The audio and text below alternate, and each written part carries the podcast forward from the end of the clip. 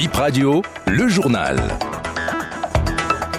Il est 8h en temps universel. Merci de nous rejoindre sur ce nouveau point de l'actualité. Le parti Bloc républicain cuisine les élections de 2026. Abdoulaye Biochane et les siens des communes de Basila et de Djougou ont eu un tête-à-tête ce week-end sur les préalables à régler. Paracou, choisi pour abriter le premier congrès ordinaire national du parti Les Démocrates, c'est l'une des décisions issues du concert de Porto Novo ce week-end. Bonjour et bienvenue. Les conducteurs de taxi-moto du littoral forment sur le programme Top Citoyen Top Sécurité le 27 juillet prochain. C'est un nouveau programme de formation des conducteurs de taxi-moto sur les questions de la sécurité routière. L'étape du littoral va se dérouler à la Maison du Peuple d'Agla. La commune d'Abomey-Calavi reçoit le 28 juillet prochain la même formation pour le compte de l'Atlantique.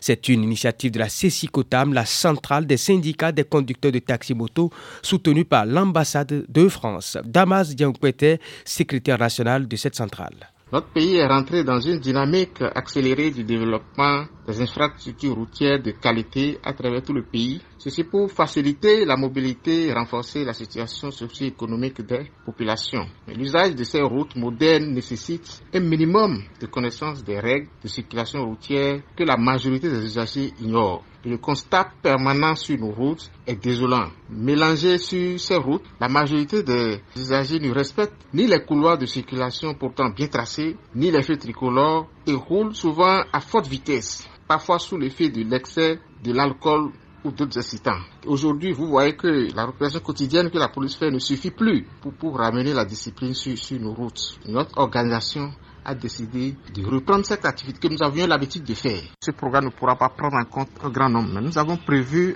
un, plan pour atteindre tout le reste des usagers de route. C'est pourquoi nous avons conçu des chemises grâce à, l'appui de l'ambassade de la France. Ces chemises portent des messages de sensibilisation au dos qui vont attirer l'attention des usagers tout est prévu pour que tout le reste de la population soit imprégné, soit pris en compte pour que cette formation puisse atteindre toutes les populations sans exception. Actualité politique dans le septentrion, la remobilisation de la troupe et la reconquête des espaces perdus constituent les deux préoccupations importantes de l'heure au parti Bloc républicain. La descente ce week-end de Abdoulaye Biochane à Bassila et à Djougou s'inscrit dans cette logique. Le président du parti du Cheval Cabré a axé ses échanges sur ces deux points avec les conseillers des deux communes. Une rencontre qui a offert l'occasion aux élus de tenir un langage de vérité devant leur président Maman Koutayaya, deuxième adjoint au maire de Bassila.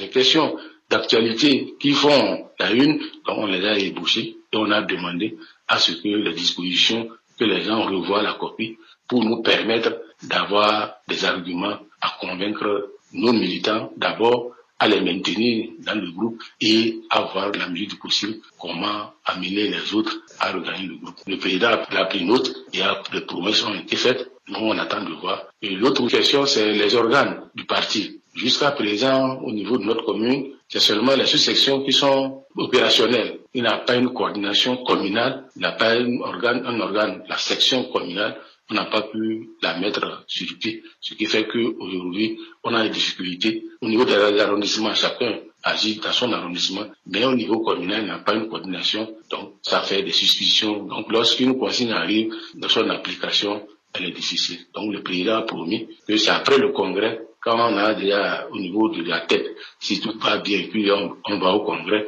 le reste maintenant, on va finir de mettre tous ces organes en place. Et que sur d'autres cieux, si au niveau de, parce que cela marche, sur d'autres cieux, c'est pas le cas, mais que ça sera après le congrès, que les autres structures qui restent, les autres organes qui restent, on va les mettre en place. Politique toujours, le parti d'opposition Les Démocrates va tenir son premier congrès ordinaire national les 13 et 14 octobre 2023 à Paracou. Ce sont les dates retenues le samedi 22 juillet dernier à Porto Novo à l'issue du Conseil national du parti. En boucle cette session avec les infos justice, euh, nous faisons le point de l'actualité dans les tribunaux. Dorcas Arangan nous fait le point des audiences du vendredi dernier au tribunal de Cotonou.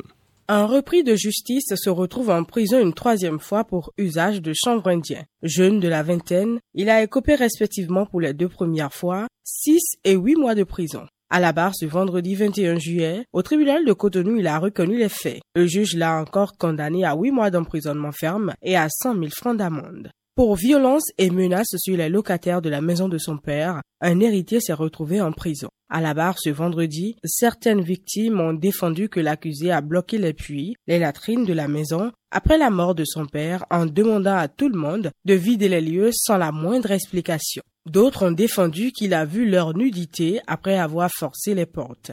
Le dossier est renvoyé au 24 octobre pour comparution des autres victimes. Pour vol de deux sacs de sel avarié, un manœuvre du port autonome de Cotonou est en prison. Selon le ministère public, l'accusé a pioché dans le lot du sel que le port a déclaré inconsommable. Son envie de mettre à mal la santé publique est pénale. Le procès est renvoyé pour convocation de la victime qu'est le port autonome de Cotonou. Direction la criette pour finir. Deux jeunes hommes ont comparu pour cybercriminalité. Ils ont reconnu les faits. Le ministère public a requis cinq ans de prison, dont trois fermes et un million d'amendes chacun contre eux. Le délibéré est prévu pour le 19 octobre. Bip Info 9h, stop et fin. Merci d'avoir été là.